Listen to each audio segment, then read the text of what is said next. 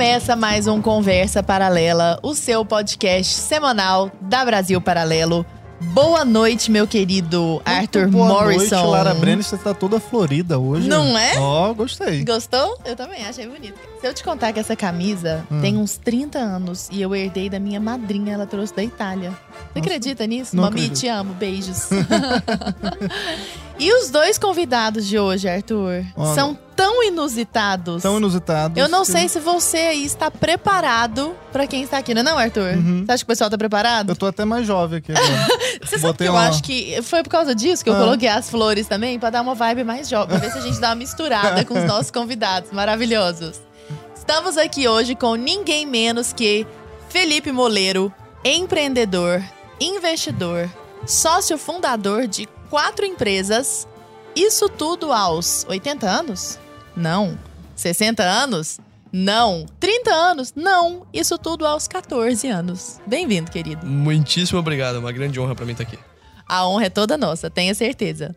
E também estamos aqui com João Vitor Patrocínio, empreendedor, sócio fundador de três empresas, especialista em investimentos internacionais, mentor de jovens e isso tudo aos, adivinha, 50, 40, 30, não, aos 19 anos. Muito Bem-vindo. obrigado, Lara. Obrigado, Arthur. Prazer estar com vocês aqui. só faltou falar a minha idade também. Eu tenho 20 anos. Ah, de de Brasil casa. Paralelo. 20 anos de empresa, né? Não, Isso. Arthurzinho? Mas eu achei que o nosso look também tá, deu É, tá colaborou. combinando. Tamo- Comenta tamo aí bem. se você Estamos acha que a bem. gente acertou no look do dia com os meninos. Meninos, mas um prazer muito grande receber vocês aqui para nós falarmos sobre empreendedorismo jovem, né? E eu acho que é difícil começar esse podcast com uma pergunta não clichê, porque eu imagino que qualquer pessoa que esteja assistindo a este podcast que não conheça vocês deve estar assim, oi, meio bugada, sabe? De onde raios surgiu, quero ouvir de- dos dois, o interesse por empreendedorismo numa idade tão tenra desse jeito? Diga, Moleiro, pra nós. Legal. Bom, hoje em dia eu empreendo por motivos que são às vezes um pouco mais profundos do que eu empreendia quando eu do que eu me quando eu me comecei a me interessar por empreendedorismo. Quando eu comecei a me interessar por empreendedorismo, né? Eu descobri por conta da internet, eu me interessei muito com o intuito de, pô, quero ficar rico, quero ganhar dinheiro e é isso daí. Ah, Isso com quantos anos? Só pra isso uma- com 10 anos de idade. Com 10 anos, Com 10 anos surgiu... eu tava comendo terra. né? Então, e gravando o nome de todos os pokémons. Com 10 anos me surgiu o interesse em saber como que as pessoas ao redor do mundo elas tinham ganhado dinheiro, como que as pessoas ao redor do mundo tinham ficado ricas, as pessoas que realmente tinham muito dinheiro. Então eu fui bem pro extremo. Eu peguei a lista da Forbes, as pessoas mais ricas do mundo, olhei cada um daqueles nomes e pesquisei a vida inteirinha de cada uma daquelas pessoas e descobri o que, que elas tinham feito quando elas tinham a minha idade, quando elas eram um pouco mais velhas. Eu queria entender o que, que cada uma dessas pessoas tinham feito pra chegar onde elas chegaram.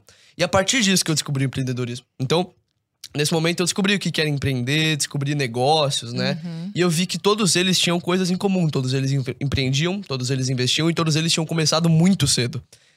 Então eu pensei, pô, se em algum momento eu sonho em estar em um lugar grande como esse, né? Eu devo começar cedo também.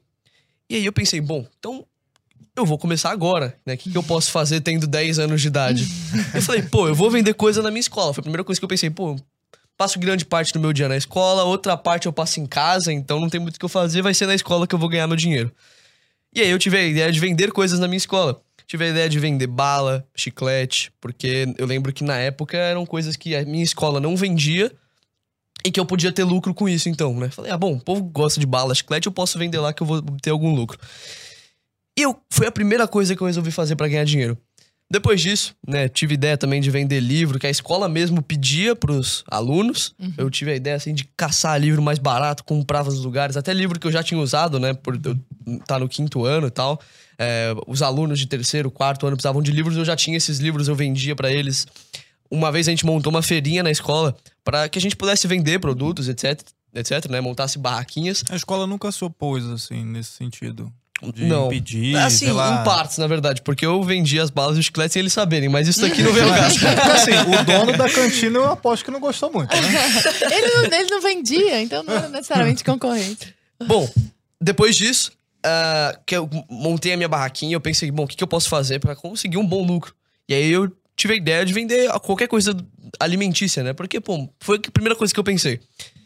Eu falei, bom, deixa eu ver a temperatura do dia, né? Se eu quero ver alguma coisa alimentícia. Se estiver bem frio, eu posso vender, sei lá, um chocolate quente. Se tiver calor, eu posso vender alguma coisa gelada. Primeira coisa que eu pensei. E aí eu fui olhar, ia estar calor. Então eu decidi que eu ia vender suco, por exemplo. Só que eu pensei, bom, a minha escola é muito grande, tem muita gente na minha escola, muito provavelmente outras pessoas vão estar vendendo líquidos e muito provavelmente até mesmo sucos. Então, eu falei, alguma coisa tem que me diferenciar disso daqui. E eu falei, Peraí, bom, isso foi aos 10 anos, isso né? foi 10 anos de idade. Ah, ok. E eu falei, cara, eu vou colocar gelo seco no meu suco. Porque o gelo, o gelo seco faz o suco sair fumaça. Então, era um suco colorido, assim, gelo, limão, e era uma coisa muito bonita. Era uma coisa muito linda o copo, assim, saindo fumaça. Eu lembro que eu fui a barraquinha que mais vendeu, eu vendi 800 reais de suco aquele dia. Então eram muitos pais indo ali e tudo, e todo mundo queria comprar de mim.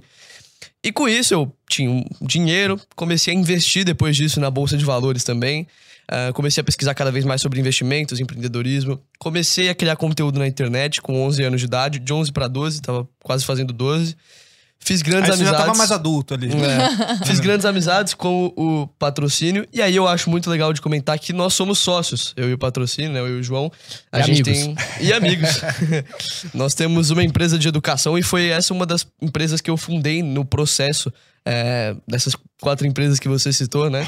É, então eu tenho empresa de produção de conteúdo, eu tenho empresa de animação, produção, é, edição de, de produções próprias, de terceiros, etc. E o Legado Jovem, empresa de educação também aí para jovens sobre empreendedorismo e Aliás, investimentos. vamos falar sobre o legado Conta jovem. aqui nós na um pauta. pouquinho, então, João, como é que foi esse processo de, de criação da empresa e também como é que você tomou gosto pelo empreendedorismo, né? É, eu eu não comecei tão novo com 10 anos, eu comecei com 15. Que ainda assim, meu Deus do céu, é muito novo. Mas Com eu come- 15 você tinha deixado de comer terra e já, tava comendo Já, massinha. mas já tinha gravado o nome de todos os pokémons. Já tinha gravado o nome de. Entendeu? Eu nem lembro que eu tava 15 massinha. Nossa, que porta-copo legal, cara. Legal, né? Você leva pra você. Mas basicamente com, com 15 anos eu, eu tinha uma admiração muito grande pelo, pelo que eu- minha família tinha já entrado nesse mundo de, de empreendedorismo, né? E meu bisavô, ele saiu do nada. É, ele trabalhava, ele trabalhava em fa- fazenda, peão de fazenda. Saiu, ele trouxe a feira, Feira, feira Livre pra, pra Franca, né? E basicamente eu acompanhei essa trajetória de crescimento é, ali da, dos negócios, né? E fui acompanhando isso. E eu falei, caramba, eu quero construir o meu também, né? Eu quero fazer a minha história. né? Fui tomando gosto por, por empreendedorismo, também a mesma coisa, na escola. Só que o meu era, meu mercado era definido, era com Kit Kat. Maravilha, Kit Kat. legal. Porque eu tinha analisado que o doce que mais saía na escola era Kit Kat. E o Kit Kat da escola, da cantina, era um absurdo. O cara fez caro. uma análise de balanços da receita da cantina e foi Não, ver que era o é, Kit Kat. é aquela análise, assim, o que, o que mais Fuga saía na hora que, que o pessoal voltava do intervalo, na mesa de todo mundo quase tinha Kit Kat.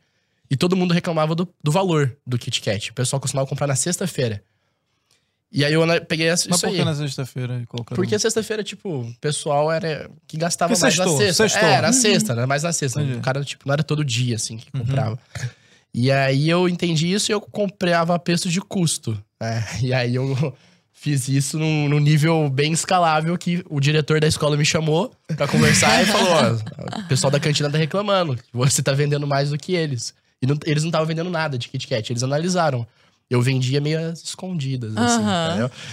E aí começou, e aí meu negócio já fechou com, com base nisso. Primeira vez que eu fali na vida. É, primeira, primeira vez. canetada. Não, eu tô lembrando que não tem aquele programa lá do Shark Tank? Shark Aham, Tank, lá sim, que sim. os caras compram tudo. Aqui a gente tem o Baby Shark. né? Entendeu? O garoto com 15 anos já falindo a cantinha, comprando já. que não, mas deixa, eu vendo os Kit Kat pra vi- você. Era muito escondido mesmo. Era tipo assim, uma segunda. O pessoal que, que estiver escutando isso, que é da minha época da escola, vai lembrar que eu vendia numa mochilinha pequenininha que eu colocava dentro da minha mochila principal. Que isso? E eu, tipo, vendia. Era tipo- de Coisa ilícita, os caras chegavam assim, aquele "Pô, programa tem aí, que- Tu tem aí? Pô, me vê dois aí. Sabe aqueles programas que o cara vai vender, ele pega assim e abre a jaqueta assim, aí é cheio de coisa. E aí, E aí? basicamente, com, com isso, assim, não deu certo, né? Eu falei, ah, não vai rolar. E eu comecei a estudar mais sobre mentalidade, porque eu falei, pô, eu preciso é, construir uma história que deixe um legado. Eu tinha muito essa visão comigo. Eu quero fazer algo que deixe um legado do meu nome. Como Do- seu avô deixou pra você. como né? meu, avô- é, como meu bisavô deixou pra Seu mim. bisavô. É. E eu falei, só que eu quero fazer isso de uma forma diferente, que impacte jovens, né? E na época, a única referência que eu tinha, e acredito que o Felipe também, que tinha uma escala em todo o país, era o Davi Braga. né? E até hoje o Davi. Sim, sim. Ele é um monstro, Um né? monstro, um monstro. E eu tinha ele. Ele, tá ali- com, ele tava com quantos anos na época? Com quanto ele tá hoje também? Ele é muito Hoje ele tá tem jovem. com- 19, 20, Não, ele tem 21. 21. 21, Ah. 21. Tá ficando velho, Davi. Ah, Tá velho. Arthur, eu Pô, tô- quase a minha idade. Pô, mas Eu eu, conheci eu- ele, Quase eu acho que ele tava idade, com Davi. 19. Davi Braga. É, ele era. A gente conheceu ele com 18. Não foi? Não sei, Acho que acho foi. que por aí. E aí, basicamente, eu enxergava ele como o único cara que inspirava os jovens, assim. Uhum. Não tinha o Felipe, não tinha eu, não tinha legado, não tinha nada. E aí eu falei, por que não iniciar um. algo que comece a impactar outras pessoas, né? E aí eu entendi que a primeira coisa que eu precisava fazer era mudar minha mentalidade. Eu falei, eu preciso blindar minha mentalidade, eu preciso criar uma mentalidade outlier, né, que o pessoal fala. Porque eu fui analisar, isso aí eu fui muito crítico, eu fui analisar case a case de bilionários. E eu entendi que o padrão deles era a forma de pensar. né? Os caras não pensam como todo mundo, eles pensam de uma forma diferente. E eu falei, eu também preciso começar a pensar de uma forma diferente. E eu comecei a ler muito livro, Napoleon Hill, Pense em Riqueza, que foi um livro que mudou a, a, a minha Pai rico, forma... pai pobre. Pai rico, pai pobre. E aí fui, fui entrando nesse mundo, fui depois pro mundo de investimentos com o Thiago Nigro, meu mentor Uhum. ali, ah, nesse processo. Entrei pro digital, do zero, postando uns vídeos horríveis, gravava, péssimo. E conheci o Felipe. É, o Felipe Na tava- internet. na internet. O Felipe não, não era o gigante estourado que ele é hoje. Eu conheci o Felipe com menos de 3 mil seguidores. Olha só, Nossa. que legal. E com quanto você tá hoje? 712 mil. Olha Ó. isso. E eu lembro legal. certinho o dia que eu te conheci. Foi numa live do Thiago Reis, que ele tava Ah, chamando eu os convidados. Eu, eu entrei e depois você entrou e depois eu te chamei no direct. E aí eu- é. a gente foi trocando E ideia. você lembra da live que a gente fez junto depois, que entrou... Isso daqui é uma coisa muito legal. Isso é muito legal Eu fiz falar. uma live com seguidores, então eu chamava meus seguidores ali e tal. Pô, isso aí eu já tinha um pouco mais de seguidores, porque eu tinha cresci mais. bem rápido. Né? tinha Eu- mais. Eu, eu já É, você tinha explodiu. 20 mil. É. Uns, não, uns 50 mil já. Não, Tava não, nesse nível, não, não não. tava? Não, uns 20, 30 mil. Tá. Aí, eu lembro que depois disso, né, que eu abri a live assim, entrou um pessoal e tal, e entrou esse cara aqui, ó. Esse cara aqui. Ele entrou e ele era bem diferente do que ele é hoje. Vozinha fininha assim. e a gente conversou lá, beleza, fechamos. Entrou outra pessoa depois. Ele, Que tá aqui também, o João Simões. o João, o João Simões, ele entrou também. Depois entrou o Diego. E todos nós hoje em dia somos sócios do legado. Então, cara, foi uma coincidência muito forte, Foi. assim, né? Foi muito... É. Quem entrou naquela live. eita, Virou sócio. entrou naquela- Exatamente, quem entrou virou sócio. Aliás, já contem pra nós então como surgiu a ideia do legado jovem. Quando a ideia do legado surgiu, vocês já se conheciam então? Já. Essa ideia veio em conjunto. E o legal é que ninguém se conhecia presencialmente. É verdade. Era- Cada um era de um canto. Cada um era de um canto. Porque a gente tava em pandemia, né? É verdade. Pandemia, de certa forma, é- ela trouxe esse mundo digital com uma força muito maior, né? Uhum. Sem dúvida. Deu um boom ali. Deu um boom. E a gente conversava sempre, né? Eu, o Felipe, o João, Diego, a Luísa. A gente tinha várias, várias pessoas em comum ah, que produziam conteúdo. Que naquela. Hoje já é. E conversavam separados. Conversavam separados. Não era uma amizade É. em comum, assim. Uhum. Inicialmente, o grupo, o Legado Jovem, ele era só um grupo do WhatsApp é, para um desafio do Thiago Negro. Sim. Que você tinha que fazer um mastermind com as pessoas que você é, mais se, se- assim, é, Identificava. se identificava, né? O grupo tinha umas 12 pessoas. Dez. 10 pessoas, né? É. Não, não, não. Oito. Não, 10. Oito? 10 pessoas. Dez? Oito, pô. Ih, treta, treta. Nove. Nove tá, tá Não, de bom quem a gente vai resolver? Ficaremos em nove pessoas, ninguém se fala mais nisso, tá bom? E, e aí, a gente fez o desafio do Thiago Negro, que o Thiago Negro sempre fazia os desafios dele às 5, 6 da manhã. Sim. E a gente era um grupo muito engajado. Tipo, muito, muito, muito engajado mesmo. Porque a gente tinha um objetivo definido de conhecer o primo. Sim.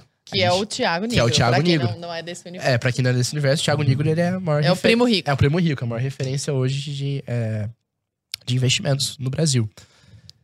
E aí a gente tinha esse objetivo bem definido de precisamos conhecer o primo e ele tinha é, um desafio ali que o grupo mais engajado ele ia conhecer o primo é, e ter uma semana de mentoria presencial no escritório dele. Que bacana. E a gente tinha quase certeza de que seria a gente. É, a gente muito tava- provavelmente ia ser. Só que por que, que não foi?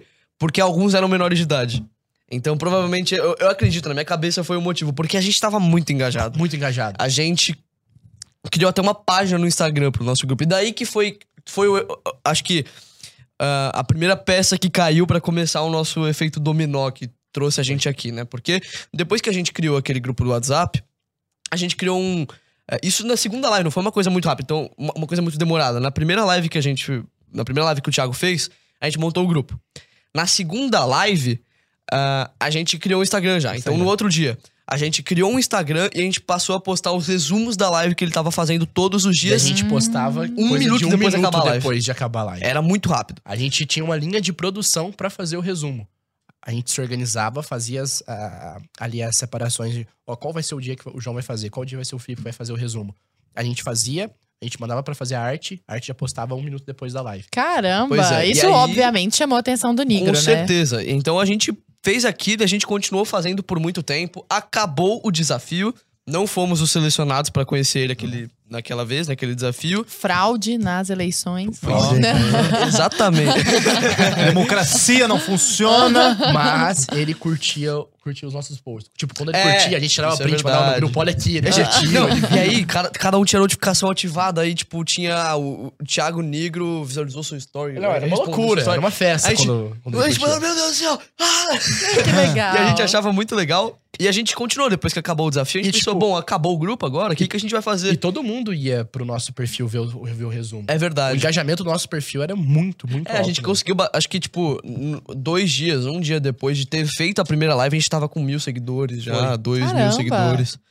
E aí, enfim, começamos a pensar o que, que a gente ia fazer depois que o desafio tinha acabado.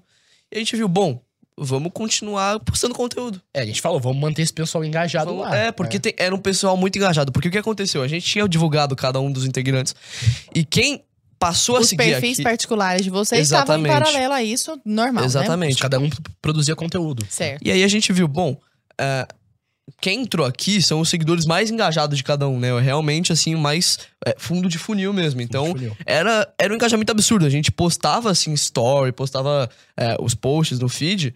E era coisa de 90% da nossa audiência ver, curtir, engajar, comentar. Era uma coisa muito forte. E começou a se criar um desejo, né? A gente nem. No início, a gente nem sabia que a gente criava desejo nas pessoas. Tipo, Pra eu entrar quero- no eu quero legado. entrar no legado. E a gente, tipo, entrar no grupo do WhatsApp? Como Uhum. assim? É, Porque a gente não exato. era empresa, né? a gente era um grupo do WhatsApp. Pois é. E aí, a gente continuou produzindo conteúdo. E Continuou. fazendo os resumos. de Exatamente. todos Ah, os é, desafios Cada desafio que o Thiago fazia, a gente continuava postando. Nunca perdemos um desafio. É do verdade. Nenhum Legal. desafio. E a gente continuou postando, continuou postando, continuou postando. Eventualmente, o Thiago achou muito legal a nossa persistência e ele chamou a gente pra conhecer o escritório. Conhecemos o escritório, Mas- fizemos tudo. Uma ressalva aqui. É, no dia que ele chamou a gente, ele colocou assim: é, E aí, primos? Ah, isso é legal. Hum, Tipo, Uou, aí sou primo. É, Muito e ele legal, colocou cara. assim: Alinho com o Lucão. Mandou Obrigado. o número do. Aí os jovens, caraca, olha os Felipe. deuses aí, mano.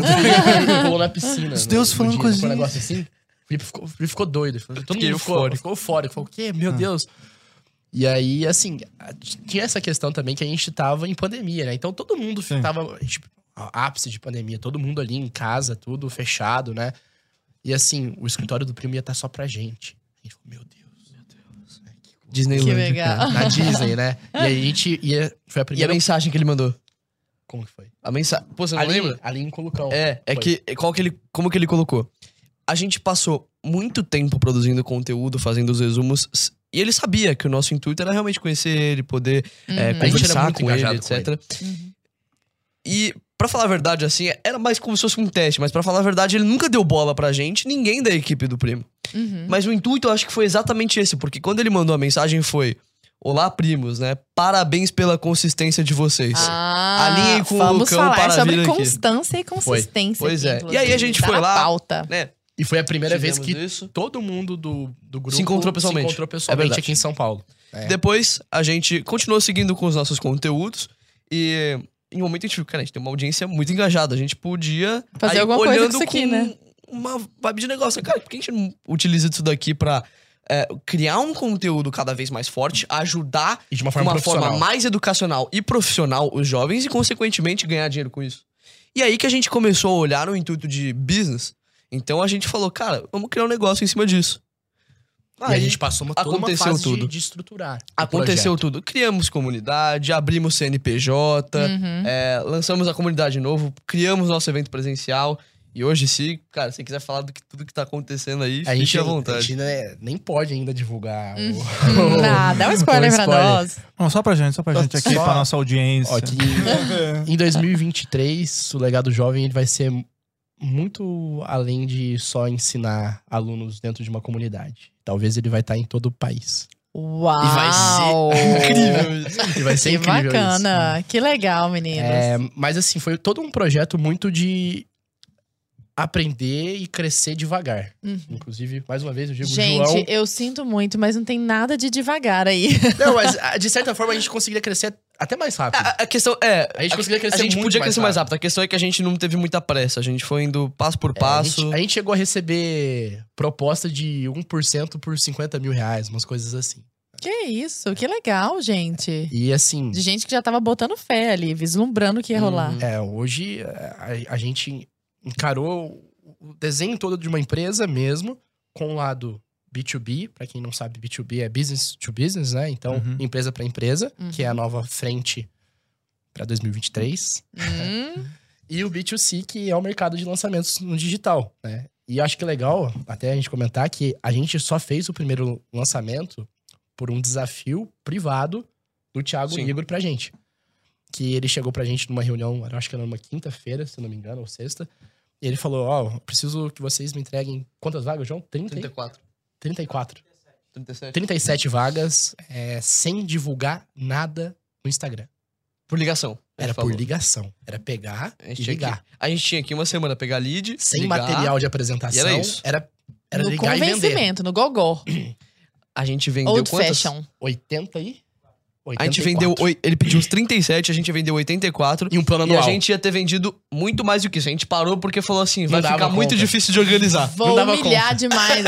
Chupa Tiago Negro. A gente- 84 A vagas. gente tinha umas 900 pessoas na nossa lista de, Foi. de pessoas pra, pra ligar. A gente ligou Agora, pra 900 peraí. pessoas Hum. dom- sábado e domingo.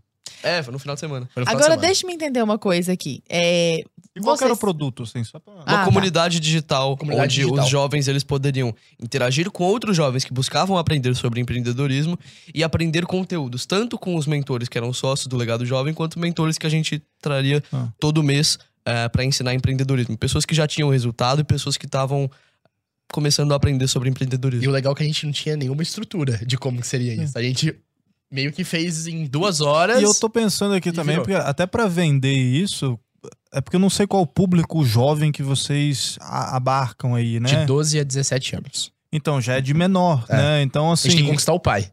exato. Então é exatamente isso que eu pensei. Tipo, você, por mais que você ligue pro jovem lá, Exato. pô, como é que funciona todo Fala esse trâmite aí, né? Engraçado é desse que na minha lista de controle é, das pessoas que eu, que eu liguei, eu tinha o nome do filho e o nome da mãe. E aí, pra Hum. fechar, eu ficava com a mãe. Entendeu? Então É. foi um, um processo Tipo comercial escola, mais difícil quase, né? ainda. Porque você tem Sim. que conquistar o filho É. e a mãe de querer pagar, ou o pai de é. pagar, o responsável. Nossa, você tá falando em filho e pai, mãe e tudo mais. É, como, como, como que é a relação de vocês com os pais de vocês nesse sentido? Eles foram de alguma forma inspiração ou eles acabaram sendo um empecilho em algum momento da vida de vocês? Tipo, o que, que você tá fazendo? Vai pra Uhum. escola estudar outras coisas, sabe? Co- Como que é essa relação? Legal. Bom, quando eu tinha esses meus 9, 10 anos de idade, a minha mãe é advogada, né? Hum. Por algum motivo eu achei que advo... eu achei que era completamente correlacionado advogado e investimentos. Na minha cabeça isso fazia sentido na época. E aí uma vez eu tava tomando banho, minha mãe tava assim no banheiro, aí eu, mãe, o que, que você sabe sobre bolsa de valores? Ela falou que eu não sabia nada. Não, não era área dela, ela não tinha conhecimento sobre o assunto. E minha mãe achou esquisito eu ter perguntado isso. Ela até comentou com meu pai. Que uma criança dessa idade tá perguntando sobre bolsa de valores? E você tinha pensado em bolsa de valores lendo sobre os bilionários? Exatamente. Ah, sim. Que eles tinham Ela chegou numa investido. conversa à noite, vá, conversa com o seu filho, acho que ele tá Acho que ele muito tempo na internet. Exatamente isso. Aí, enfim, ah, passou um tempinho e eu fui falar com a minha mãe de novo sobre investimento, que eu tinha achado muito legal isso daí. Uhum. E eu, mãe, mãe, mãe, o que, você acha de eu investir, hein, mãe? Três da madrugada. Mãe, mãe. Aí eu falei, mãe, eu quero começar a investir na bolsa de valores. E ela deu uma risada, assim. Não uma risada de quem Você não quer um desacreditava. Playstation, É. meu filho? Não uma risada de quem desacreditava, de forma alguma. Minha mãe sempre me apoiou, mas era uma. Uma risada de que, sabe, da inocência de uma criança. Vem da inocência de uma criança. Porque. Tipo, ah, coitado, não sabe o que, que tá fazendo. É, porque ela, nem ela mesma entendia o quão simples era investir na bolsa, por exemplo, na- naquela época, né? Então, ela achou que era uma coisa que só quem já tinha bastante dinheiro fazia, e que era algo muito difícil, etc. Que muita Então, gente acha que é Até hoje. até hoje né? que é assim, né? E aí a minha mãe deu essa risadinha, assim, e tal, mas de tanto encher o saco dela que eu queria investir todo santo dia por muito tempo. Uma vez ela falou, tá bom, vai, o dinheiro é seu mesmo, você só fala disso, você perdeu o dinheiro, é seu mesmo, então tá bom, que eu tinha ganhado as coisas vendendo já. Uhum. E em determinado momento, né, eu comecei a investir e tudo. Mas os meus pais, a partir dos meus negócios, etc., eles sempre me apoiaram bastante. Ahn, E você continua na escola. continuo na escola, Uhum. com certeza. Ah, tô no nono ano do ensino fundamental. É, e, e os meus pais, eles me apoiam completamente até hoje, então eles me ajudam no que eu preciso de, de conselho, né? Porque eu considero meus pais muito sábios, não necessariamente para coisas de negócios e é, sobre finanças, mas sempre escute os conselhos do pai. Então, Sempre. é, eu escuto sempre os conselhos dos meus pais até hoje, eles me aconselham bastante nesse quesito, eles me apoiam no que eu preciso de apoio. Então, por exemplo, no evento do Legado Jovem que a gente fez presencialmente, minha mãe chegou lá, era cinco e pouco, seis da manhã, Cedinho. e, pô, minha mãe, além de ficar encarregada da comida que ia ter lá, ela organizou tudo. Minha mãe, meus pais, eles legal. sempre me ajudam lá, então Aquele até hoje eu recebo Link? muito apoio. Foi. Exatamente. Ah, eu fui e eu tava, inclusive. É verdade. E você ainda conversa com o dono da cantina que você ajudou a falir? Ele aprende, aprendeu com você alguma coisa? E eu você, também, João? eu também Com seus meus, pais? Meus pais, pra mim, aqui, são que me inspiram. É, aprendo todo dia com eles. É, minha mãe sempre me apoiando em todos os projetos, em, em tudo. Sempre compartilho tudo com ela. Qualquer projeto novo que eu, que eu tô pensando, qualquer movimento. Sempre falo com meus pais primeiro. É engraçado, eles são meus conselheiros. Em tudo, falo, o que, que você acha? né? Meu pai também. Meu pai... Ele, ele nem- nenhum dos pais de vocês nunca se opôs, achou que era loucura. Não, eles acharam consistente Meu- a não, proposta, meu pai né? Meus pais, por exemplo, eles achavam que era loucura, mas deixaram fazer mesmo assim. É. Porque no fim eles falaram, ah, aquele, É sabe aquele negócio que, no, que não mata? Então eles Aham. falam, é isso aí. Vamos ver. Meu, meu pai sempre incentivou eu, eu trabalhar desde de novo, porque ele trabalhou, né? Meu avô, meu bisavô, todo mundo. Ah, ah, Acho que isso de. Ah, criança jovem não pode trabalhar, acho que isso não faz muito sentido, assim. E sempre incentivou, é, sempre aprendi muito com, com eles, com, com meus dois, meu pai e minha mãe. E acho que isso que o Felipe falou, sempre escute seus pais. Cara, eu São tenho uma os curiosidade. melhores conselheiros. Eu tô, tô com uma curiosidade muito grande de saber como é que é o dia a dia de você. Assim, porque, por exemplo, eu tô na escola, Uma assim, loucura. né? Como é que é? Tu tá Hoje eu fui uma pra aula- escola. Entre uma aula de, sei lá, de ciência e de história, tu tá, Você tá olhando uma a bolsa ali, porra, vendi sua. aqui. Como é que é, cara, isso aí? Tu tá na escola e aí? Pois é. Bom, fala mais ou menos da minha rotina um pouco. O João, rapidão, o João tá na faculdade, né? Eu tranquei minha faculdade. Trancou. Mas eu vou voltar. Tá bom. Mas o João trabalha. Trabalho. É. Trabalha. É, e trabalha muito, que eu sei porque eu vejo de perto. Muito. Porque o Fernando trabalha com meu marido. O Exato. Fernando, o, o João trabalha com meu marido. Inclusive, um abraço. Inclusive, que está aqui, Fernando, lindo. E Um aí, abraço diga, do seu dia a dia. Bom, meu dia a dia, eu acordo por volta das seis da manhã em ponto. Ah, Dependendo do dia, se eu quero fazer alguma coisa a mais, eu acordo umas cinco e meia, cinco e pouco. E tomo meu cafezinho, tomo um banho. Normalmente sobra um tempo pra eu olhar coisa básica, assim, então às vezes eu pego pra dar uma lida. É, não, essa, esse período da manhã em dia de semana não é um período que eu uso pra trabalhar. Eu uso mais pra estudar, assim, coisa, sabe, resolver coisa até porque eu vou pra escola logo depois, então eu não tenho muito tempo, assim. Então eu faço o que dá no período da manhã, vou pra escola, chego da escola na hora do almoço, almoço, descanso um pouquinho à tarde, e aí eu vou fazer o que preciso ser feito, né? Então, é, eu não tenho ah, um dia a dia, uma rotina muito regrada. Então, ah, eu vejo o que, que eu preciso fazer, né? Eu coloco na balança o que, que é mais necessário naquele momento, então tomo a decisão do que eu preciso fazer naquela hora. Chega à tarde, então, entre a tarde e a noite, e eu faço o que eu acho que é o melhor para aquele momento. Então, ah, tem dia que eu pego só pra criar roteiro, tem dia que eu pego só pra gravar vídeo, tem dia que eu faço reunião pra caramba, tem dia que eu faço planejamento pra projetos novos que eu tô traçando, etc. É, Nesse intervalo você vai estudando também. É, né? exatamente. Tem dias uma que eu pego, é, tem matemática dias que eu pego pra não fazer absolutamente nada nesse quesito e estudar pra escola. É, é, no geral, eu vou equilibrando muito bem. Eu acho que é muito bom eu não ter uma rotina muito fixa, porque, querendo ou não, eu tenho que equilibrar com a escola. Eu não sei exatamente quando que é, eu vou ter prova, um trabalho específico pra fazer tal coisa. Então, como é, que bom o- eu ter essa como rotina é que os flexível, né? colegas lidam com isso, é uma assim, né? curiosidade também. Olha, a é que grande eles- parte dos meus colegas, eles acham muito legal o que eu faço. Tanto que uma boa parte aí me para na escola até pra falar sobre isso. Acontece até de um ou outro só vir, chegar e falar, pô, gosto do seu trabalho e tal, acompanho. Mas a maior parte das pessoas não ligam, sabe? É só dane-se. Uhum. E eu não sou um desses alunos que falam muito também, porque, sei lá, eu tenho uns amigos ali e eu fico mais na minha, sabe? Uhum. É, E aí, faço essas minhas coisas à tarde, né? E, e depois, enfim, vou dormir, etc. Mas eu, a minha rotina que eu mais gosto é de final de semana, é, em que eu consigo acordar bem cedo, eu gosto de acordar bem cedo nesses dias, porque aí eu consigo agilizar tudo que eu quero fazer. E eu gosto muito do período da manhã pra trabalhar, pra fazer as coisas. Então, quando é sábado, domingo, feriado, eu acordo umas 5 horas da manhã, faço um café e eu vou fazer tudo que eu quero fazer pra aquele momento. Então, se eu preciso preparar uma palestra, eu faço naquele momento essa palestra. Se eu preciso criar roteiro, eu crio o roteiro. Se eu preciso gravar vídeo, eu gravo vídeo. Se eu preciso criar algum planejamento estratégico pra aquele momento, eu faço. Ahn, e aí eu consigo fazer tudo, tudo, tudo que eu preciso fazer, por exemplo, às 9 horas eu tô livre, 9, 10 horas eu tô livre, sabe? E aí, Uhum. Claro, acaba acontecendo uma coisa ou outra no período da tarde, continuo postando story, esses- essas coisas mínimas aí que eu consigo fazer Uma durante o meu dia palestra, dia. né? Uma conferência internacional. Por Acontece. exemplo, durante o meu período na escola, eu ainda continuo fazendo uma parte do meu trabalho, que é a criação de conteúdo nas redes sociais, né? Então eu consigo, em- durante né, o período que eu tô na escola, postar story, etc. Tanto em período de intervalo, quanto Uhum. troca de, de aula entre professor. Acabei de fazer a tarefa, pego ali, posto que precisa ser postado. E, enfim, vai Olha acontecendo aí. E você, João, como é que tá seu dia a dia agora? Porque você trabalha e trabalha muito, eu sei É disso. corrido. Aham. é corrido. E ainda tocando a empresa. Eu, eu acho que três. Olha só, as empresas. Agora eu tô com uma de edição de vídeos também. Ah, que legal. É, Bom, eu acho que o grande segredo é gestão de tempo. Gestão de tempo de você saber encaixar as caixinhas que você tem ao longo do seu dia. Então eu tenho a caixinha de vida profissional, caixinha de vida pessoal, saúde, né, espiritual. Então acho que ao longo do dia eu tenho que fechar ali com todas essas caixinhas concluídas. né? Uhum. Como que eu faço? Como que eu faço isso? Perfeito. Primeiro, quais são as minhas prioridades nível 1? Minhas prioridades nível 1 no meu trabalho. Eu não- Porque eu não, não sou dono da empresa, eu tenho, que, Uhum. tenho que ter mais responsabilidade ainda, né? Depois de realizadas, aí eu passo para as minhas. Seu trabalho hoje, dentro dessa empresa, é o que exatamente? É especialista internacional na Blue 3, Investimentos internacionais. investimentos internacionais. Ah, e aí, basicamente, a parte da noite fica toda para trabalhar, né?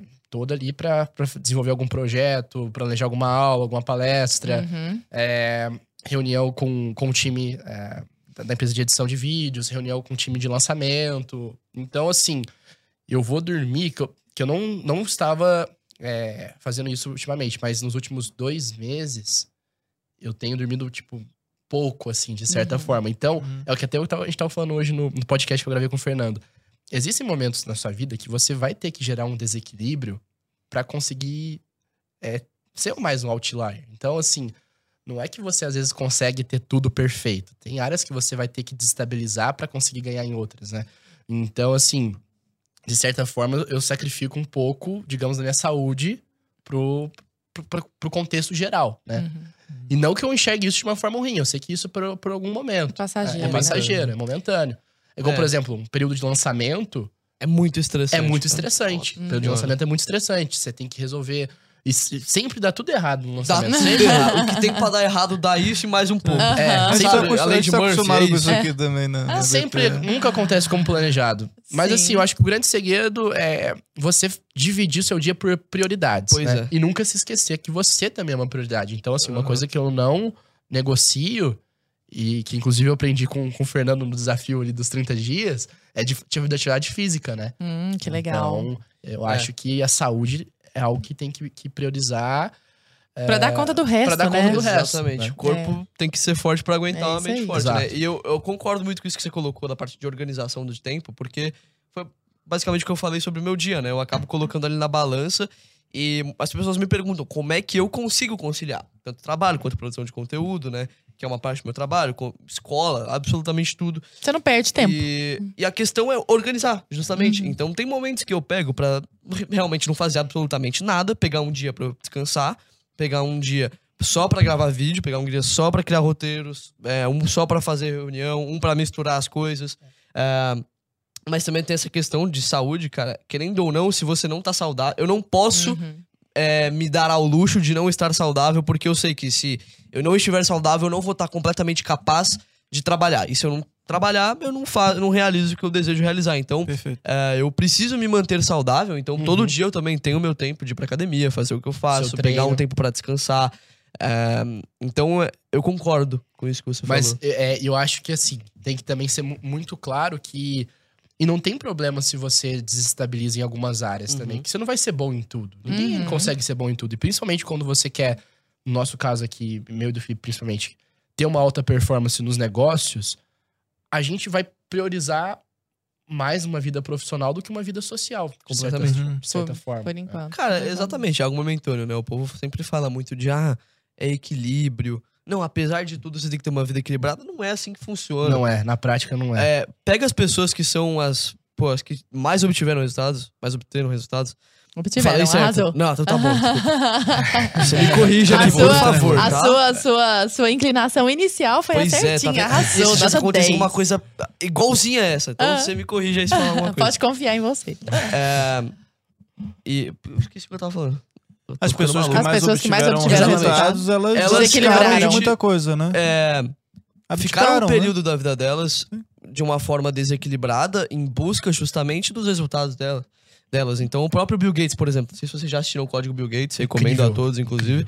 E eles comentam lá, né, que o Bill Gates ele não era uma pessoa muito sociável e ele toda hora assim que a família dele ia procurar ele, ele tava sempre no quarto trabalhando, ele não saía do quarto, ele praticamente só fazia aquilo. Não que isso seja completamente saudável, igual a gente Tá, mulher, mas não é mas- uma coisa de saúde Mas período da justamente, sua nesse, vida, sabe? É justamente de nesse ponto, equilíbrio. justamente nesse ponto, Molero, você não acha que a, a pessoa pode acabar perdendo o foco e virando escrava desse tipo de assim, desse tipo de processo de só ficar focando em Eu trabalho? fico muito feliz que você tenha feito essa pergunta. É, eu gosto muito de comentar sobre isso porque esses dias eu estava conversando com um amigo meu que ele trabalha bastante tempo em mercado financeiro etc. E ele comentou que ele falou, pô, cara, o mercado te aprisiona, né? E, e eu já é fiquei, estressante, né? é, realmente, é, eu fiquei refletindo sobre isso. É, eu acredito que. Sabe aquele negócio de enjoy the process? Eu concordo completamente nisso. Eu acho que você tem que aproveitar tudo aquilo que você faz, mesmo que seja estressante, complicado. Claro que eu gosto muito do que eu faço. Eu sou completamente apaixonado pelo meu trabalho, por cada parte do meu trabalho. Mas, é claro que existem partes que são completamente estressantes que eu gostaria de não fazer.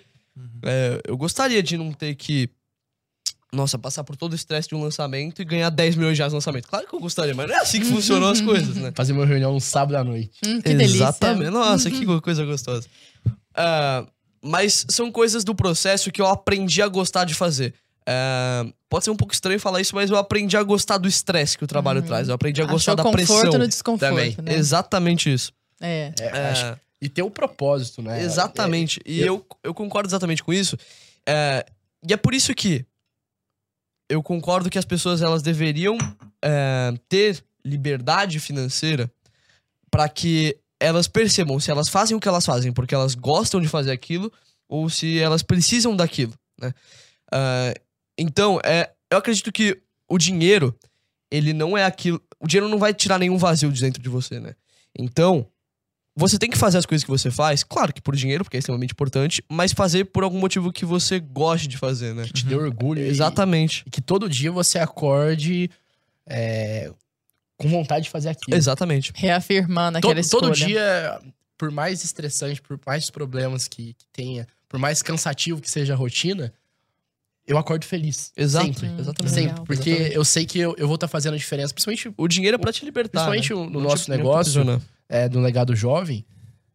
por mais problemas que a gente passe dentro da, da empresa, a gente sabe que o nosso propósito é mudar uma geração. Uhum. A gente, além de a gente ser uma empresa, a gente. A causa é. Nossa é causa é gigantesca. A causa e o processo, como a gente faz cada uma dessas coisas. E, eh, querendo ou não, claro que pode eh, te aprisionar, te manter preso naquele processo para sempre. Mas é muito importante você ter uma saúde mental muito bem colocada Hum. para que você entenda exatamente por que, que você tá fazendo as coisas que você tá fazendo. Então, eh, contar uma coisa que aconteceu comigo um tempo atrás, né? Eu passei por um processo de lançamento e durante esse processo de lançamento eu também estava lidando com muitas outras coisas. É, dos meus outros negócios, criando muito planejamento, colocando muito. é, muitas coisas em prática, né? E foi um período em que absolutamente tudo que eu coloquei em, em prática deu errado. Então, foi um Acontece. momento muito estressante. Eu tava trabalhando muito, muito, muito e nada deu resultado, praticamente. Foi um resultado sempre muito ruim e tava muito estressante. E, e eu continuei fazendo o que eu fazia sempre. E, cara, eu- foi um momento onde eu não tava me sentindo bem. Sabe? Foi um momento onde eu percebi que eu tava fazendo porque eu precisava, entre aspas, fazer. eh, E não porque eu tava gostando de fazer. E foi um momento que eu peguei pra mim, sabe? Pra falar, pô, o que, que tá acontecendo? Foi um momento que eu me distanciei e falei, cara, deixa eu dar uma descansada aqui pra ver. Porque eu sempre amei muito o que eu faço. Se eu não tô amando agora, por que, que tem alguma coisa de errada aqui? E a partir disso eu entendi, né, o que que tava acontecendo, melhorei, mudei, porque no momento eu já não tava mais sentindo gosto pelo que eu fazia, isso eu vi que era muito perigoso. Então, nesse momento que eu voltei a fazer as coisas, com o olhar de que eu vou fazer porque eu gosto de fazer, eu não preciso estar fazendo isso, eu tenho 14 anos, eu posso simplesmente largar tudo se eu quiser, eu posso, sei lá, resolver vender minha participação por um real pro patrocínio, se ele quiser comprar. Você pode vender legado. suco com gelo. Exatamente, mas é, eu comecei, eu voltei a fazer aquilo porque eu gosto. Eu acho que é um ponto, é um ponto muito importante, assim. Sim. E algo, algo que eu acho muito bacana em vocês é que vocês, é, embora sejam muito jovens e estejam começando uma jornada, vocês têm um. Ou pelo menos buscam sempre, pelo que eu acompanho dos dois, um senso de realidade. Então, não se deslumbrar com esse mundo e tá, tá, tá. Então, por exemplo, vocês são muito constantes. Isso que o Moleiro acabou de falar, de eu fiz apesar de naquele momento não estar me sentindo bem, isso é um sinal de maturidade nítido. Porque uma pessoa imatura, ai, não tô gostando e pronto, sai, não, porque o importante é ser feliz e pronto, e acabou. Não, existem momentos de não felicidade justamente para que você reconheça a felicidade, Sim. né? Então a gente só conhece o claro quando vê o escuro. E uma resposta que uma pessoa deu aqui recentemente, uma, uma pergunta que alguém mandou e você deu uma resposta, Moleiro, que eu sei que o João pensa assim também, por isso que eu vou ler já pegando os dois, assim, A pessoa perguntou assim, ó, não consigo sair do zero, isso me preocupa. E aí ele respondeu, se pá, não sei, de repente, tem uma explicação pra isso. Eu, Eu acho que eu sei o que é. jovem. É, claro, não, ele tá certinho. Você provavelmente deve estar querendo sair do zero pro três, sem nem mesmo pensar em sair do zero pro um. Como diria meu grande amigo Penone, um é melhor que zero. Não passa de zero para acordar às 5 da manhã, ler 30 páginas, começar a trampar, fazer exercício, vai com calma, começa de baixo.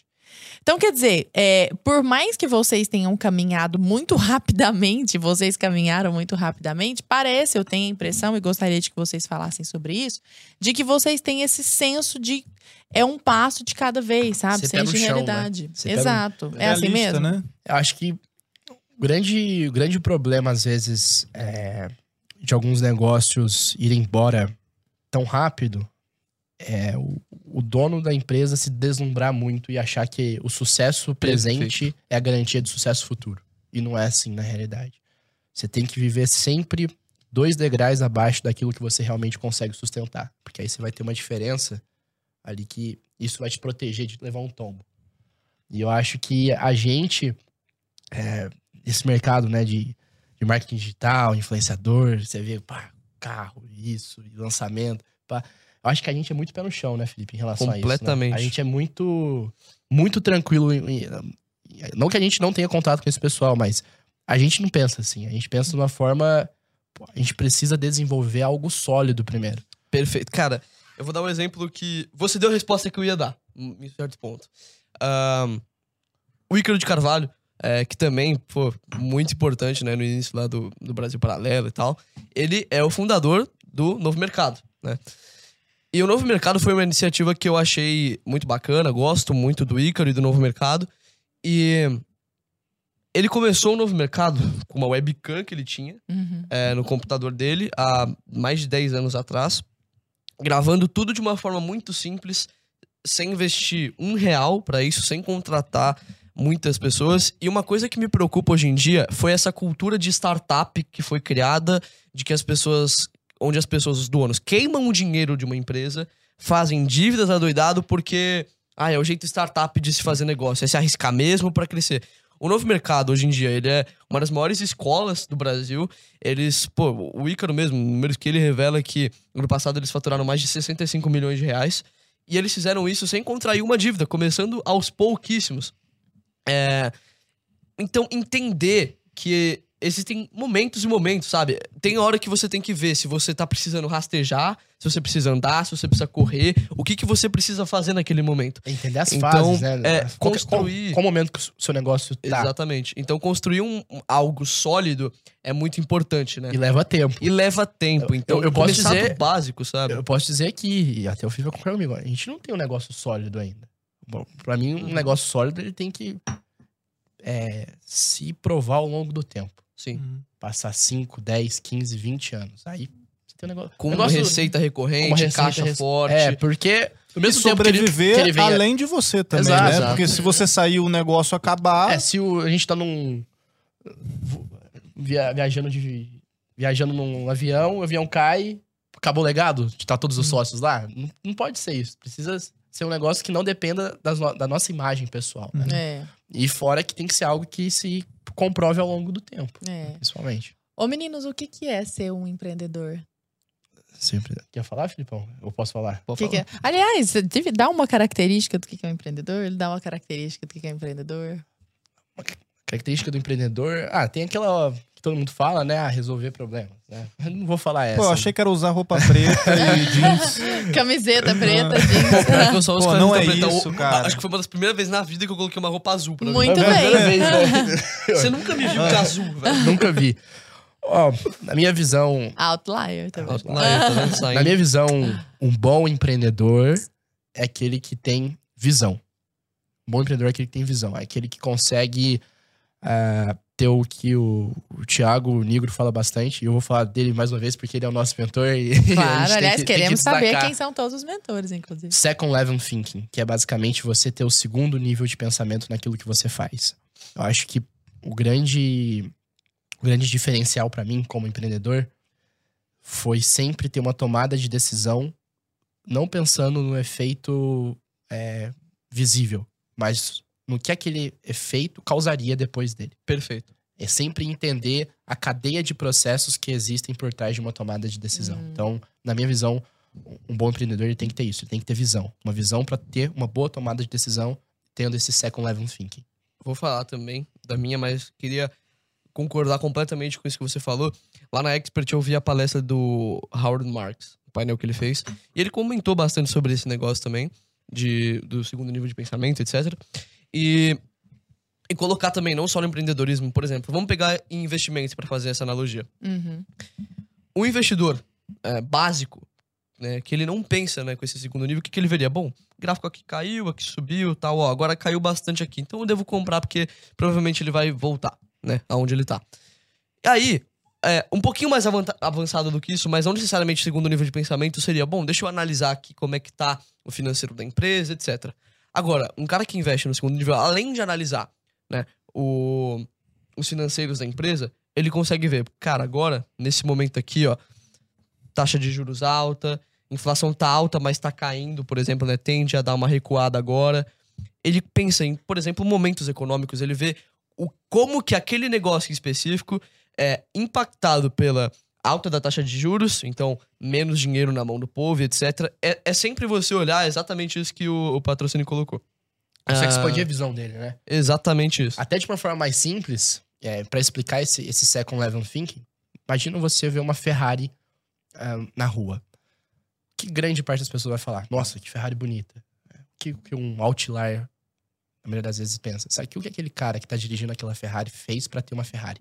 Uhum. Esse é o jogo do second level thinking. É sempre você pensar na tomada de decisão que tá atrás do que está visível ali aos seus olhos. Hum, Nossa, Maravilha. que legal essa Entendeu? definição. Muito legal. Bem legal. Bom, vocês falaram é, dessa. Você quer complementar alguma coisa? Não falar da característica só que eu acho que é extremamente importante. Colocar duas de uma forma bem rápida. Eu acho que coragem é extremamente importante, porque muitas vezes as pessoas elas ficam toda hora muito consumindo conteúdo, não só coaching, etc., mas conteúdos até mesmo sobre conteúdos práticos sobre empreendedorismo e investimentos, mas dificilmente elas colocam aquilo que elas veem em prática.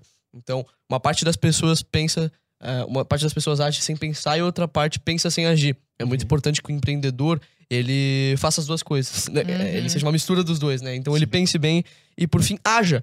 É, é, é extremamente importante que você tenha coragem para tomar a primeira iniciativa. Pô, a nossa primeira iniciativa foi criar uma página no Instagram, né? depois de um grupo. Ter E ação. hoje né? a gente tá aqui. Saiu Então, do zero para um. sair né? do zero Um, pro A um. gente, a gente não esperou abrir um Exatamente. CNPJ pra se tornar uma empresa. Exatamente. Uhum. E outra coisa é a consistência. Muitas das coisas que você vai fazer demoram, né? Ahn, porque é aquele negócio, né? Tudo é uma questão de hábito. Então só você, você só consegue construir algo grandioso se você faz. É, hoje, se você fez ontem, se você vai fazer amanhã, se você vai continuar fazendo. É, o que te traz resultado é, é aquilo que você faz todo santo dia. É aquilo que você faz todo dia é, por muito tempo, sabe? Então, ter a constância para muitas vezes ter um resultado ruim, mas continuar fazendo, mesmo sem um pingo de vontade, porque você sabe que em determinado momento você vai atingir o resultado, sabe? Uma questão de disciplina é extremamente importante. É, um dos podcasts que eu mais gostei, inclusive, do Conversa Paralela foi com o Paulo Musi, e eu queria colocar aqui a bio Nossa. dele, por exemplo, que ele coloca aqui: excelência não é um ato, é um hábito, né? Então ele fala lá: o que você vê é o resultado do que eu faço é repetidamente.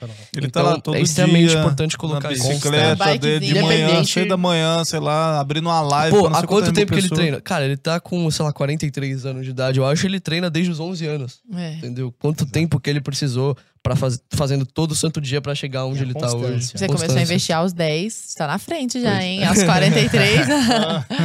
ô, ô, patrocínio, você escreveu um negócio muito bacana recentemente, dizendo que grande parte do seu resultado advém de branding. O que é branding? E por que isso dá tanto resultado? Vamos lá. Branding basicamente é, é, é marca, né? Com você fazer com que a, a marca ela não seja só, por exemplo, vamos lá, Apple. A Apple não é só a Apple. Existe muito mais por trás desse símbolo da maçã mordida aqui. né? E basicamente o que eu fiz foi personal branding, que foi fazer com que o meu nome se tornasse uma marca. Ah, mas se você é uma marca, como assim? basicamente foi fazer com que o meu nome fosse associado a temas. Então, basicamente, eu entrei em empreendedorismo, eu entrei em investimentos e eu entrei em branding. Então, dentro do meu networking, eu fui conhecido dentro desses temas, né? Como que eu fiz isso?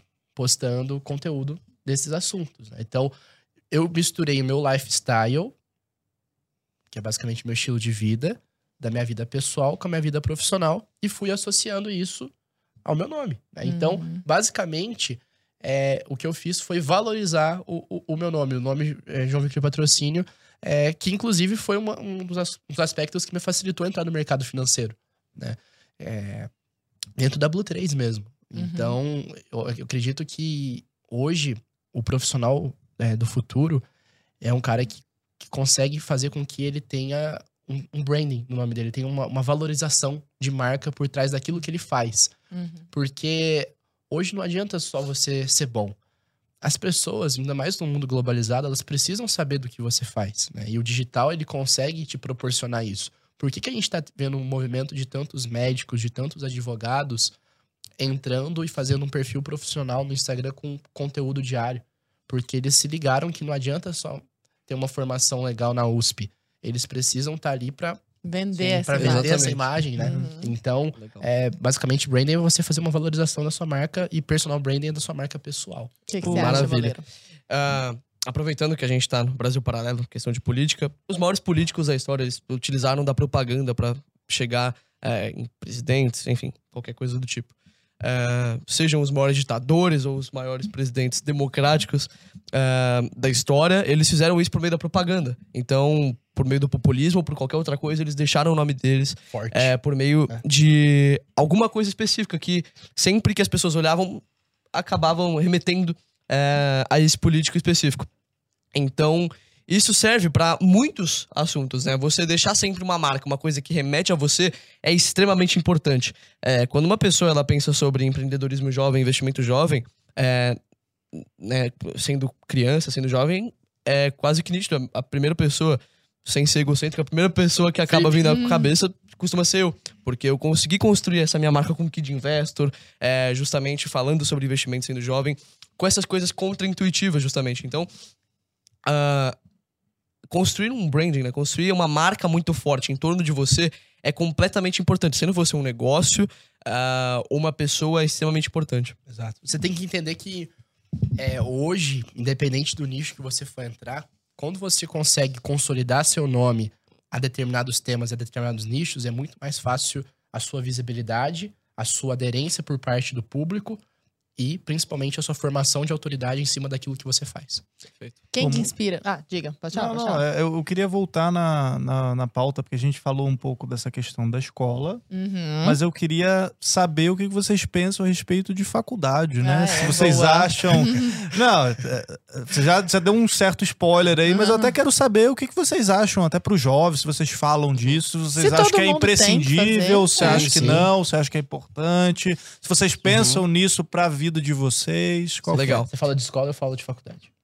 Não, mas Não, faculdade escola, não. é, tudo. escola é principal, É, pô. sei, não, Querendo mas- ou não, não, mas- por lei, todo mundo tem que fazer Mas, por escola, exemplo, né, então. faculdade pra você. Faculdade. Escola- é, fac- faculdade, isso. Ah, bom, eu não acho que faculdade é algo que é completamente necessário para uma pessoa atingir o sucesso. Ah, entretanto, ah, vamos. Deixa eu voltar um pouco aqui na minha fala. Eu tava falando desse negócio de que as pessoas ou não precisam ter coragem para tomar certos riscos, etc. E é verdade. É, As pessoas às vezes se mantêm em um trabalho, se mantêm até mesmo em uma faculdade, justamente por pensar em certa segurança para a vida delas, em certa estabilidade para a vida delas. É claro que não é- estabilidade em si não existe para sempre, mas é claro que querendo ou não ter uma faculdade é óbvio que gera uma pequena segurança a mais nem que seja. Então, pô, é muito comum você ver as pessoas que ficaram muito ricas e não fizeram faculdade. Isso é muito comum. Mas e as pessoas que tomaram a decisão de não fazer faculdade porque viram as pessoas que ficaram ricas é, e não fizeram faculdade e ficaram pobres logo depois, criaram um negócio, faliram, etc. Então, eu concordo, faculdade não é algo extremamente importante para o sucesso, ela não é aquilo que vai determinar o seu sucesso. Uhum. Ah, mas eu não acho uma coisa ruim. Muitas pessoas elas, elas são abertamente contra. Não faça faculdade. Isso não, e é algumas um- são imprescindíveis também. Como é que você vai ser um é, médico, por exemplo? Não, eu tenho resiliência, eu vou ser médico. É, exato, É assim. exato, exatamente. É, Eu, eu- vi cinco eu vi vídeos tutorial- e eu vou ser ortopedista Vi agora. uns tutorial no YouTube aqui, pô. Eu tenho um mindset Grey's pra ser um bom médico aqui. Exatamente. Ah, eu- Na minha visão, assim, é, a faculdade eu acho que não vai ser um fator que vai determinar se você tem sucesso ou não. Mas é algo que pode te agregar muito. Se Concordo. você saber usar isso a seu favor. Uhum. E entender o seu momento de vida. Uhum, Entender, será que esse momento de vida encaixa pra minha faculdade? sim. Você falou que, por exemplo, você Que, trancou é, a eu tranquei, sua. eu tranquei mas você falou início- que pensa em voltar. É, eu tranquei no início desse ano, é, no início do ano, Você fazia o quê? fazer administração. Fiz um ano de administração, eu decidi trancar porque eu falei, esse ano eu vou focar em outros projetos. Sim. Eu penso em voltar a fazer faculdade. Mas acho- pra administração pra também. administração também. É, mas assim, é muito entender o momento. Concordo. Entender É, o momento que você tá. Eu falei, se eu entrar agora na faculdade, não vai caber É, com base em tudo. toda a minha rotina. Uhum. Mas é assim, vai do seu momento.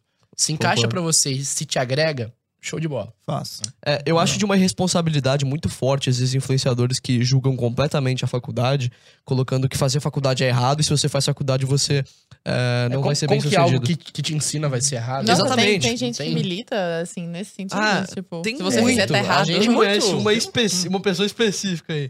Que é- Ó, só treta. E a gente É, sempre- 15% de criptomoedas garantido ao mês. E aí a gente acaba colocando justamente que, pô, é, é claro, não é algo que vai determinar o seu sucesso, mas fazer faculdade, querendo ou não, é o que faz você conhecer pessoas, faz você passar por experiências muito fortes que podem te agregar tanto pra sua vida quanto pros negócios e te passa um conhecimento muito forte, Eu- eu fico principalmente imagi- sobre a área que você pretende atuar. Eu fico imaginando a galera que às vezes chega com umas perguntas pra vocês, tipo, você nem conhece a pessoa, como é que você pode responder sobre a vida da pessoa? Igual que tem aquelas, perguntas é, com relação a relacionamentos É. e tal, pra influenciadores.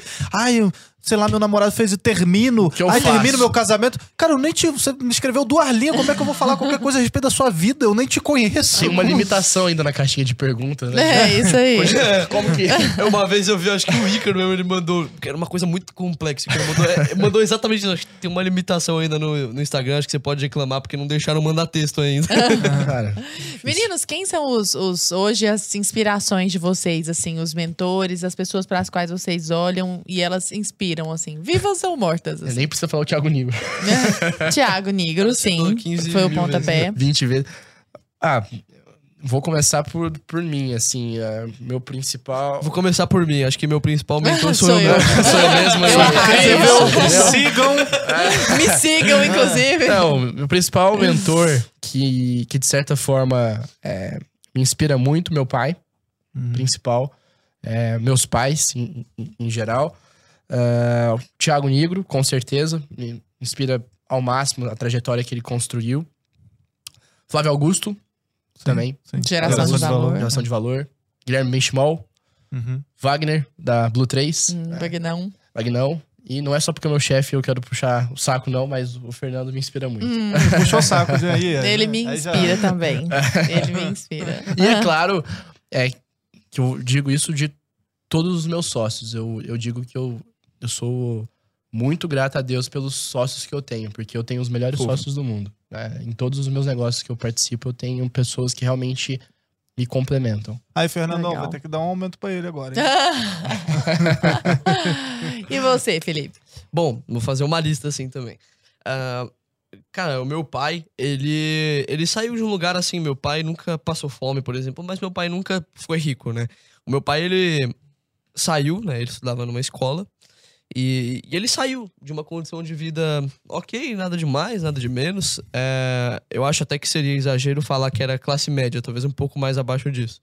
E, e ele conseguiu, por muito esforço próprio, ah, estudar muito, é, e poder entrar na faculdade. Meu pai passou na Unifesp, né? Ele fez É, o quê? Meu pai é médico. Meu Ah, pai fez legal. medicina. E, e ele entrou numa faculdade é, né, federal é, pelo esforço dele mesmo. Né? Ele nunca teve as maiores oportunidades de estudo, etc. Meu pai conseguiu realizar tudo que ele realizou. A minha mãe, também, eu coloco ela como uma das minhas principais inspirações. A minha mãe, ela saiu é, de uma comunidade lá em Osasco. Eu sou de Osasco. Minha mãe saiu de uma comunidade de Osasco e a minha mãe, ela começou a, a estudar. Minha mãe, desde pequenininha, sabia que ela queria ser advogada. E a minha mãe, ela... O meu avô, o pai dela, faleceu quando ela tava com 17 anos de idade. E foi... E ela, nessa época, ela entrou na faculdade. Então, ela fazia a faculdade, ela acordava e ela trabalhava também enquanto ela fazia a faculdade. Ela acordava 4 horas da manhã, fazia a comida que ela ia ter que comer ao longo do dia ia pra faculdade e dava um jeito de trabalhar ao longo do mês pra bancar ela, a mãe dela, minha avó e o meu tio, o irmão dela. Caramba. Então, é, e os meus pais, eles sempre foram é, muito bem sucedidos em- na área que eles é, estão. O meu pai é claramente o melhor médico que eu conheço, não é porque ele é meu pai. Realmente eu não vejo, não que eu en- entenda muito de medicina, mas eu não vejo um médico tão bom quanto ele. E a minha mãe, eu falo sem pestanejar que minha mãe é a- uma das melhores advogadas do Brasil, porque realmente ela é muito Qual que é a boa no que ela especialidade deles? A minha, meu pai é oftalmologista. Hum. A minha mãe, ela foi advogada empresarial de empresas, mas depois de tempo ela foi juíza de paz e tal. Ah, que bacana. E, e bom, além desses dois, eu coloco outras pessoas aí também. Nessa área eu coloco o Warren Buffett. Eu vejo que ele conseguiu, ao longo da consistência que a gente estava falando antes, construir um caminho muito limpo, sabe? Sem é, pegar atalhos e sem nada, e conseguiu construir uma trajetória impressionante, com valores astronômicos, fazendo as coisas é, de um jeito muito bom, né? Conseguindo resultados incríveis. Ah, começando muito novo, eu coloco ele como uma das minhas principais inspirações. Eu coloco também o Flávio Augusto, que você comentou. Ele saiu da periferia no Rio de Janeiro, se tornou hoje um dos homens mais ricos do Brasil. E o próprio Ícaro de Carvalho eu coloco aqui, porque ele também conseguiu passar por grandes histórias de superações na vida dele, ah, não só financeiras, como outros problemas, como de droga, por exemplo, e enfim, muitas outras coisas. Vícios. Exatamente. Conseguiu ah, fundar uma das maiores escolas do país hoje, conseguiu passar por grandes problemas, etc. Eu coloco esse como os principais nomes. assim. E, eu acho que é legal que, tanto no que eu falei, tanto no que o Felipe falou, a gente colocou os pais, né? Então, acho que se a gente for falar de mentor, é impossível a gente não falar dos, dos Com- pais. né? Os pais são. Digo por, por mim, assim, a. A tanto base, que a minha né? mãe né, me ensinou Uhum. dedicação. Acho que é a base, sua base. Eu acho que você Uhum. sempre tem que ser grato aos seus pais. Eles sempre vão ser os seus principais mentores e sempre vão ser as pessoas que mais vão querer o seu bem. E vocês, o que, que vocês diriam pros pais para que os pais estimulem esse tipo de olhar pro Muito empreendedorismo? bom, muito bom. Como eu. Bom, entre no Como Legado o- Jovem, tá na bio. Como, Se precisar, eu ligo, né? Exato. É, eu ligo.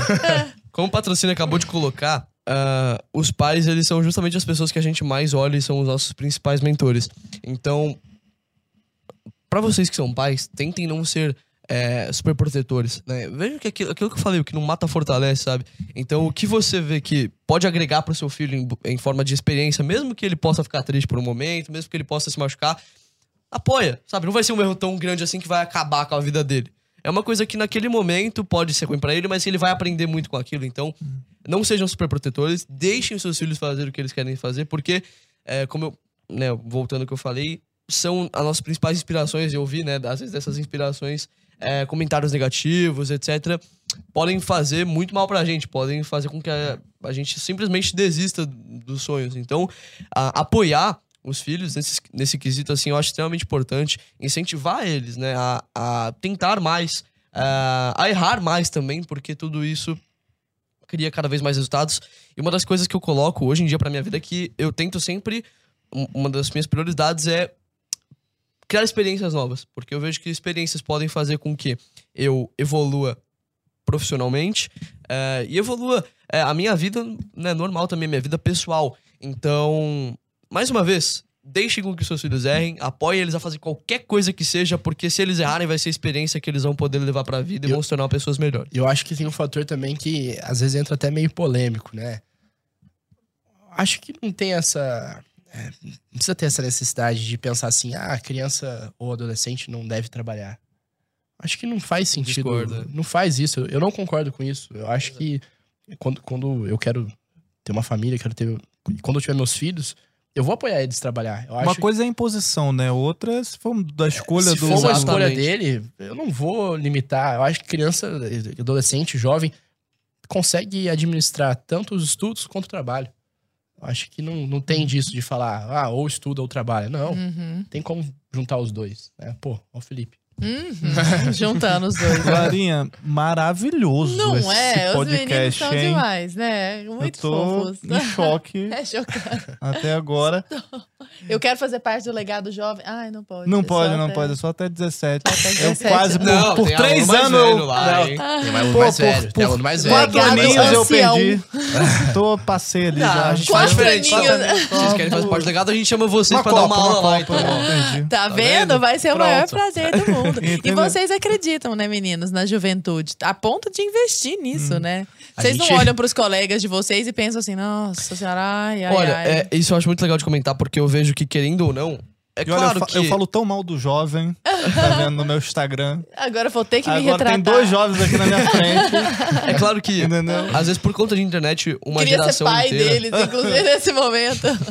É claro que por conta da internet, uma geração inteira muitas vezes foi levada a caminhos ruins, aprendeu muitas coisas ruins. E claro que rede social, essas coisas podem fazer muito mal e fazem muito mal em certos pontos.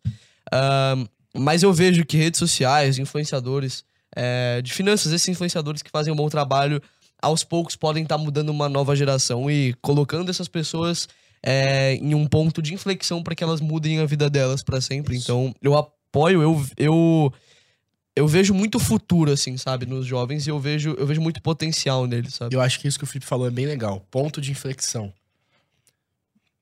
Não existe um, um horário certo, um tempo certo pra você ter um ponto de inflexão, na- de inflexão na sua vida. Você pode ter um ponto de inflexão escutando esse podcast aqui. Demais. Uhum. Você pode ter um jovem que vai escutar esse podcast e pode falar, caramba, vou começar. Um jovem só não, hein? Imagino que um Pode ter monte. vários, né? Uhum. Então, assim, De muitos pais também. e muitos né? pais. Então, acho que a mensagem que, da questão desse ponto de inflexão é que você tem que refletir e agir. Refletir e agir. Não adianta só reflexão. Sim. Precisa da reflexão junto com a ação. Uhum. Se você tem uma reflexão mais ação, você tem criado um ponto de inflexão na sua vida. E isso pode ser um divisor de águas para os seus resultados e principalmente para o sentido e para a direção que você quer tomar no, nos seus Meninos, resultados. Como é que a gente encontra, pelo amor de Deus, galera tá pedindo. Como é que a gente clona você? É, isso também. Como Bom, a gente vai começar um encontramos, curso no Legado Jovem agora de Isso. como clonar pessoas. como encontramos vocês? daí? Spoiler. Não. Como, como encontramos vocês nas redes sociais? Patrocínio. O meu é João Vic Patrocínio, tá? É, no Instagram, é, Legado Jovem. Acompanhe lá, Hum. a gente posta conteúdo Quer divulgar as outras Diário. empresas também? Trechos Visionários, a outra empresa, e o meu podcast, que é Birdcash. Boa. show de Tá no podcast YouTube. no YouTube. Tá no YouTube, todos no Instagram também, tá? Então, Tá, principal legal. eu concentro no meu, João Vai estar aparecendo na tela pro pessoal de casa e vai estar no, no- na descrição também os links, tá, pessoal? Maravilha. Bom, o meu Instagram, pra quem quiser ver meu conteúdo, é arroba o Felipe Moleiro no Instagram. O Felipe. Felipe, tá? A gente fala Felipe. Não, é Felipe o meu nome. Ou acaba confundindo. O Felipe Moleiro. É tudo bem, sempre erram o meu Morrison também. Kid Investor no YouTube. Se você pesquisar Felipe Moleiro, você acha também lá. Ah, das minhas empresas, eu tenho o Legado Jovem também, que a gente ensina, caso vocês queiram entrar lá no Instagram, arroba o Legado Jovem. Ah, a Dog.produções, a gente cria as nossas produções, animações, etc. E a, a Kid Investor, né, minha, a minha empresa de produção de conteúdo, de finanças, etc. Então, é isso aí. Show. Show de bola. demais, Larinha, né? Meninos, maravilhoso. maravilhoso. Muito obrigada. Que bom que vocês agradece. vieram. Eu- A agradeço demais feliz. e vou ressaltar que é, eu realmente fico muito feliz, é uma grande honra pra mim estar aqui hoje, porque eu sempre fui um grande apreciador do trabalho do Brasil Paralelo, então eu fico muito feliz de estar aqui Pô, hoje. pô, uma honra, né? Um podcast Uma honra do Brasil demais. Paralelo. Tem alguma, Pô, legal. alguma produção que seja a favorita de algum de vocês ou não? Já gosto de tudo? Acho que o Brasil tudo? Império, eu assisti em produção inteira, cara, foi muito série bom. Brasil, né? Que inclusive Brasil. Já estreou um incrível. remaster. Aí, Maravilhoso, o incrível. pessoal não assistiu, assine é Brasil Paralelo, Ai. que tá perdendo, né? É, é isso mesmo. Muito obrigada. E até a próxima. Vocês são sempre bem-vindos. Você quer falar a sua? Até. Não, a minha ditadura aqui. Como Ah, tá. Nossa, Mil, do- 1964. que tá na minha frente. Ah, é verdade. um beijo e até a próxima, então. Até. Valeu, pessoal. Valeu, meu povo.